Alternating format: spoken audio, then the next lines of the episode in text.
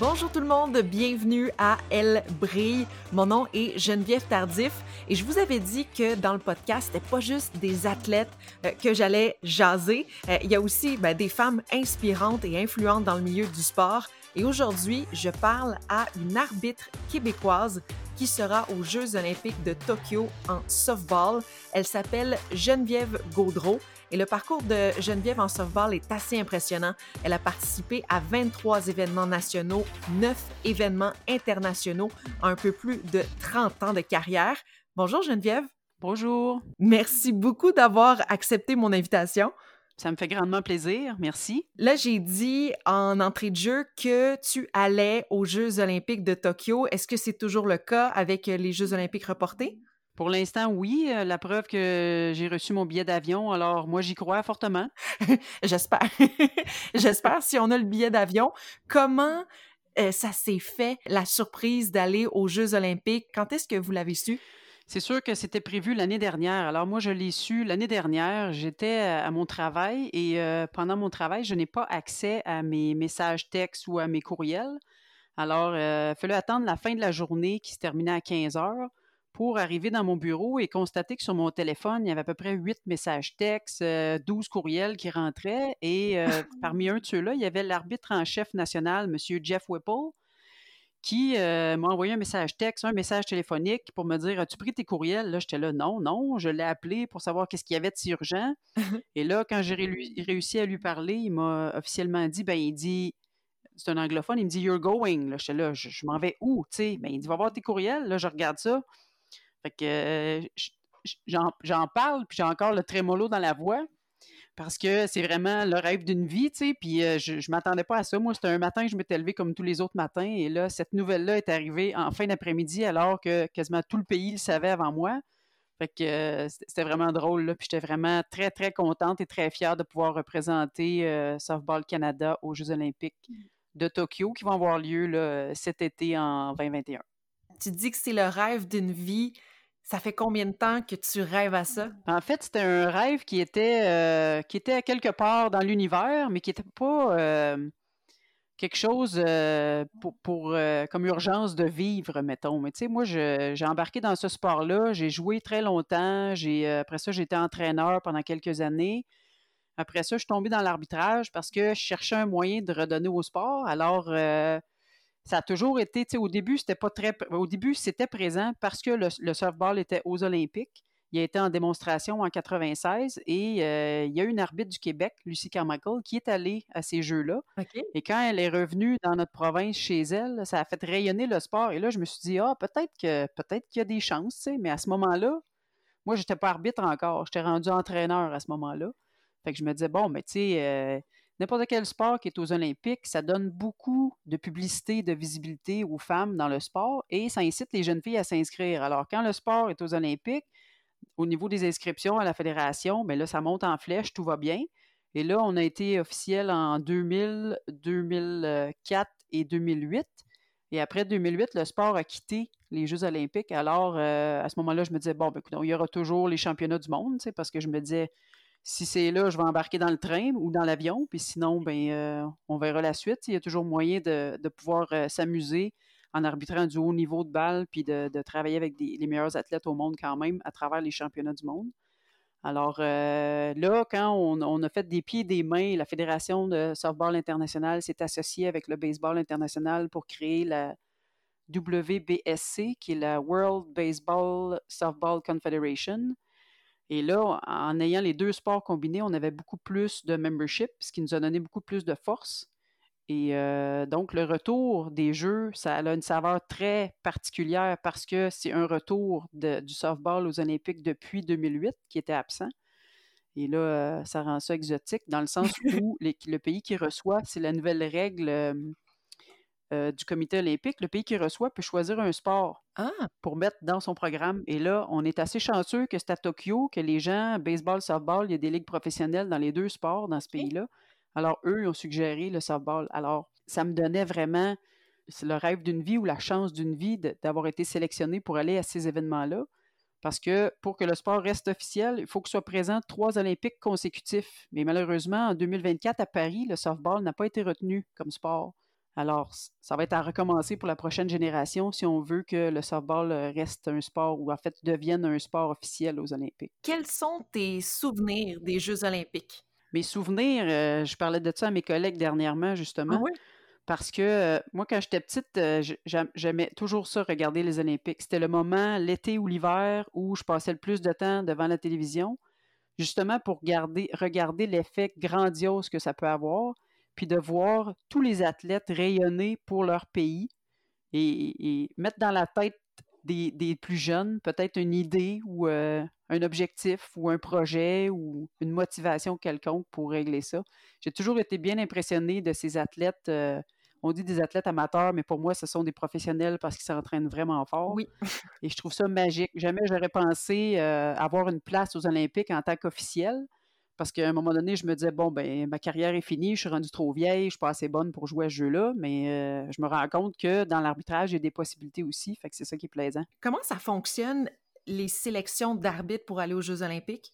Ça a changé un peu à travers les années dans le processus, mais parce qu'avant ça, c'était les, fédérations nationales pardon, qui suggéraient des noms au comité international et la sélection se faisait comme ça. Maintenant, ils ont inversé les rôles. C'est la fédération internationale qui s'intéresse à des officiels à chacun des pays et qui les suivent là, pour voir un peu le développement de chacun d'entre eux. Je vous dirais que moi, ils me, ils me suivent depuis 2014 en me faisant participer à des championnats du monde ou des compétitions internationales à chaque année depuis 2014. Fait que ça m'a amené dans plusieurs pays.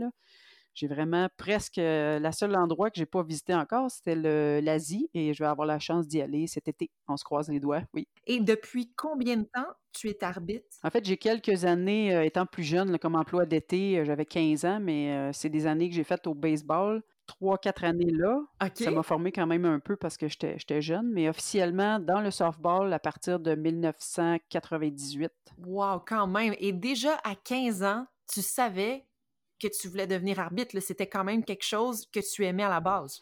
Bien, en fait, euh, je, pense que oui, avec du recul, je me rends compte que quand je regardais les parties, je regardais pas juste les joueurs, je regardais les arbitres, puis je trouvais ça bien impressionnant, la, position que cette personne-là avait en arrière, de, de de prendre les décisions sur les balles, les prises, je veux faire partie du match sans être le, le, l'attraction principale. C'est quand même. Uh-huh. c'était, pas les confrontations qui m'intéressaient, c'est de voir la justesse et le respect que ces personnes-là pouvaient avoir par rapport aux athlètes, mais par rapport au, jeu qui est joué aussi, donc le sport en général. Je trouve qu'il y a des belles valeurs à aller chercher là-dedans. Puis, curieusement, euh, en fait, dans, mon emploi du temps, je suis professeur d'éducation physique aussi euh, dans une école secondaire à Montréal. Alors, euh, on travaille vraiment avec tous les sports. Puis le, côté des règlements de chacun des sports m'intéresse beaucoup. Alors, j'imagine que j'avais ça dans moi sans trop le savoir à, à cet âge-là, mais que j'ai pu développer ça avec les années. Et quel est ton niveau? Est-ce qu'il y a des niveaux d'arbitre? En fait, il y a des niveaux dans le pays. Et ensuite, il y a des niveaux euh, internationaux. Dans le pays, euh, chez nous, on fonctionne avec un système où il y a cinq niveaux. Les niveaux 1, 2 et 3, tu les obtiens à l'intérieur de ta province et les niveaux 4 et 5 sont donnés par la Fédération nationale. ensuite de ça, quand tu réussis à obtenir ton niveau 5, il faut que tu suivre un cours euh, de niveau international, d'où la note de passage euh, nécessaire est 90% tu as une évaluation sur le terrain, une évaluation écrite et une évaluation en situation conflictuelle. Et euh, quand tu as rempli tous ces critères-là, tu obtiens ton niveau international et là, tu tombes dans un bassin qui peut participer à des championnats euh, du monde. Et souvent, on commence par des catégories euh, plus jeunes pour voir un peu comment on se comporte. Mon mmh premier championnat du monde, c'était la catégorie U16 féminin, puis c'était à Prague, en République tchèque. Les premiers événements comme ça, c'est toujours un peu grandiose. Moi, je n'avais jamais été à Prague, parce que je ne connaissais pas la ville. Puis là, tu arrives là, puis tu débarques, puis là, il faut que tu travailles avec 16 euh, autres personnes que tu connais pas, mais du tout. Fait que tu as comme 12 heures pour euh, créer un lien avec cette équipe de travail-là qui, qui, vont te côtoyer pendant les 10 prochaines journées. Ah, c'est un gros défi. C'est quand même un gros défi, fait qu'il faut être, euh, faut être ouvert d'esprit, mais il faut aussi être capable de travailler en équipe régulièrement. Puis euh, ben, avec les années, ben là, dans les championnats du monde comme ça, on gravit les échelons, on monte de catégorie jusqu'à temps qu'on arrive dans les catégories euh, officielles, donc les équipes qui vont aux Jeux olympiques. Il y a des niveaux parce qu'on peut arbitrer du côté féminin et du côté masculin. Parce que le softball, il y a un côté masculin aussi, mais qui n'est malheureusement pas présent aux Jeux olympiques. OK, c'est juste féminin, le softball aux Jeux olympiques. Oui, parce que la version euh, masculine a été accordée au baseball. OK, je comprends. OK. Donc, euh, tu as fait plusieurs choses dans ta vie. Ça fait quand même longtemps euh, que tu es arbitre. C'est quoi l'événement dont tu es le plus fier dans ta carrière jusqu'à présent? C'est une excellente question. c'est difficile de mettre le doigt sur un événement particulier. Je vous dirais que l'événement que je vous ai parlé, mon premier championnat international, ça a été un événement grandiose parce que J'en garde un merveilleux souvenir, premièrement, mais il y a une petite anecdote qui est rattachée à ça. Parce que quand je suis arrivé à l'aéroport là-bas, euh, le chauffeur qui m'a accueilli me disait On va attendre euh, l'arbitre de l'Italie. Il arrive genre euh, une demi-heure après toi. Fait que je vais vous amener les deux en même temps à l'hôtel après. Parfait. Là, on attend. Le jeune homme s'en vient. On embarque dans la voiture. Puis là, j'essaie de faire la conversation un peu parce que tout se passe en anglais. Et lui, de son accent italien cassé un petit peu en anglais. Le mien, moi, je suis francophone d'origine, fait que j'ai un petit accent en anglais aussi. Fait qu'en tout cas, on discute un peu pour finalement se rendre compte que ce gars-là est né à Longueuil. Hein? Alors, je suis là, mon Dieu. Euh, ben oui. Fait que lui, son père était un, travailleur international, puis euh, il a passé un séjour à Longueuil de un an ou deux ans, je pense. Puis cet arbitre-là de l'Italie est venu au monde à Longueuil. Fait que là, j'ai dit, mon Dieu. Et là, euh, ça a été mon meilleur ami pour le reste de la semaine, ce monsieur-là. Puis en fait, on, se parle encore aujourd'hui parce qu'il y a une position euh, très importante dans la fédération de softball euh, et baseball au niveau de, du pays de l'Italie. Le premier championnat du monde, ça te fait réaliser les possibilités qui sont devant toi. Tu sais, moi, j'arbitrais chez nous, j'avais du fun, j'arbitrais au niveau provincial, je me suis bien amusé, j'ai eu des opportunités pour faire des tournois, j'ai eu du fun. Après ça, au niveau national, tu découvres autre chose. Et là, tu arrives au niveau international, puis tu te dis, waouh, c'est comme, une suite logique d'événements de progression. Puis moi, je pense que c'est accessible à tout le monde, cette progression-là. Premièrement, en autant qu'on s'applique dans ce qu'on fait. Puis deuxièmement, on soit à l'écoute et qu'on saute sur les opportunités qui nous sont présentées. Il ne faut pas hésiter, même si des fois on se dit bah, peut-être un problème d'argent ou je vais être obligé de manquer du travail. Euh, j'ai dû manquer du travail, mais ça valait la peine parce qu'on m'avait assigné un championnat du monde aussi en 2011 à Le Cap, en Afrique du Sud. Jamais j'aurais pensé que j'aurais mis les pieds là dans ma vie. Wow! Et, euh, exactement, wow! Et re-wow, parce que euh, la culture, euh, le stade était nouveau là-bas, la température. tu sais, moi, je suis allé là en plein hiver là-bas. C'est magnifique. Il y a des paysages à couper le souffle et le niveau de compétition était quand même bien relevé aussi. Et là, curieusement, à travers les années, tu me parles d'un événement particulier, il n'y en a pas vraiment, mais c'est parce que je me rends compte qu'en faisant des championnats du monde comme ça, tu finis par recroiser des arbitres de d'autres pays et là, tu commences à créer des liens. Mmh Ce qui fait que quand la sélection des arbitres aux Olympiques est sortie, j'en connaissais le trois quarts sur la liste. Alors, ça ne sera pas un événement, un élément nouveau quand on va arriver pour travailler ensemble. On a d'ailleurs fait euh, un tournoi en Nouvelle-Zélande en février 2020 qui nous a permis de solidifier l'équipe un peu. Là. Fait que c'était très intéressant. Est-ce que d'être arbitre tu as quand même une vie aussi à l'extérieur de ça? Tu peux passer les fêtes avec ta famille, tu vois tes amis. Euh, comment ça se passe? Tu sais, ça dépend. Il euh, faut toujours trouver un équilibre dans ça. Pour moi, ça reste un loisir qui, uh-huh. qui se trouve à me donner beaucoup de fierté puis beaucoup d'opportunités. En fait, ce, qui, ce, qui m'a, ce que j'ai manqué le plus, c'est j'ai manqué de salaire quand je suis allée faire des, des, euh, des, compétitions à l'extérieur quand ça tombait pendant mon année scolaire. OK. Mais ça, je me dis, c'est pas grave parce que je fais référence avec, tu sais, il faut être capable de voir les opportunités. Fait que si tu me dis que j'ai la chance d'aller dans un championnat du monde en Afrique du Sud, mmh est-ce que je décide de ne pas y aller parce que je vais manquer deux semaines de salaire ou je décide d'y aller parce que ça va être le fun? Moi, j'ai décidé d'y aller parce que ça allait être le fun. Puis euh, je me dis, de l'argent, il y a toujours moyen d'en trouver à quelque part. je suis d'accord. Je suis d'accord. Euh, comment, comment le softball est arrivé dans ta vie? En fait, euh, j'ai regardé jouer mon grand frère qui jouait au baseball quand il y avait. En fait, il y a un an de plus que moi. En fait, j'ai commencé. Lui, il avait un an de plus. Il a joué une saison, il n'a pas aimé ça. Mais pendant la saison qu'il a joué, moi, j'allais le voir jouer à tous les matchs. Puis j'étais en arrière de la grille, puis je le regardais, puis je voulais donc être avec lui dans son équipe. Fait que l'année d'après, mon frère s'est pas inscrit, mais moi, je me suis inscrite. Alors, j'ai joué au baseball avec les garçons jusqu'à 15 ans à peu près à ce moment-là, ils viennent tous un peu plus grands, plus gros, plus forts. Fait que mmh là, j'ai transféré au softball à ce niveau-là parce que dans ma ville, il y avait des équipes de softball féminines. Et j'ai gravi les échelons à travers l'équipe locale pour me ramasser à travers l'équipe provinciale. J'ai jamais fait l'équipe nationale, mais avec l'équipe provinciale, j'ai fait plusieurs championnats canadiens. Alors c'est comme ça que c'est comme ça que ça a commencé. Et qu'est-ce qu'il y a de le fun dans le softball? Pourquoi tu aimes ça à ce point-là? Là, je compare ça à un coup de foudre. C'est un sport qui m'a toujours fasciné parce que c'est un sport d'équipe, mais chacun doit faire son petit bout de chemin dans son rôle et dans ses responsabilités, incluant l'arbitre aussi, incluant les entraîneurs et les joueurs. Et c'est le résultat de chacun du travail de ces personnes-là qui sont impliquées qui va faire que l'équipe va gagner. Fait que je, suis vraiment fasciné par la stratégie qu'il peut y avoir, par le travail d'équipe énormément, puis par euh, les accomplissements qu'on peut réussir. Moi, quand j'étais jeune, j'ai joué à ça, j'ai gagné confiance en moi. Tu je me valorisais beaucoup à travers le sport. J'ai appris à connaître des gens, j'ai appris à relever des défis, j'ai appris à perdre, à me relever puis à recommencer. C'est des belles leçons de vie à travers le sport, peu importe le sport. Mais euh, le softball, ça m'a toujours fasciné. C'était mon mmh sport d'été, puis je faisais un autre sport l'hiver pour euh, changer le mal de place. Fait que j'avais bien hâte à l'été de recommencer mon sport d'été. Puis après ça, j'avais bien hâte à l'hiver pour recommencer mon sport d'hiver. Que... Tu as été arbitre, tu l'as dit, dans des compétitions féminines, mais aussi masculines. Est-ce qu'il y a une différence entre les deux? Euh, oui, il y a des différences parce que au niveau des compétitions féminines, s'il y a des situations problématiques sur le terrain, on va avoir à gérer les entraîneurs. C'est les entraîneurs qui vont venir poser des questions, argumenter, essayer d'avoir raison sur certains, certaines décisions. Les, joueuses, de façon générale, il n'y a, pas de confrontation avec les joueuses directement. Du côté masculin, la confrontation est là avec les joueurs directement. Et les entraîneurs aussi s'ajoutent à ça. Oh, Au niveau masculin, il y a plus de. Hum, je m'excuse, j'ai juste le terme en anglais, là, game control, contrôle de partie si on veut il faut avoir un peu plus euh, des yeux puis des oreilles autour de la tête pour essayer d'anticiper ce qui pourrait se passer, puis essayer de, désamorcer les situations potentiellement problématiques qui pourraient arriver. C'est un jeu qui, euh, qui, est plus intense, je vous dirais, du côté masculin. Pas que l'intensité n'est pas là du côté féminin, mais comme je vous dis, on a affaire à des clientèles différentes.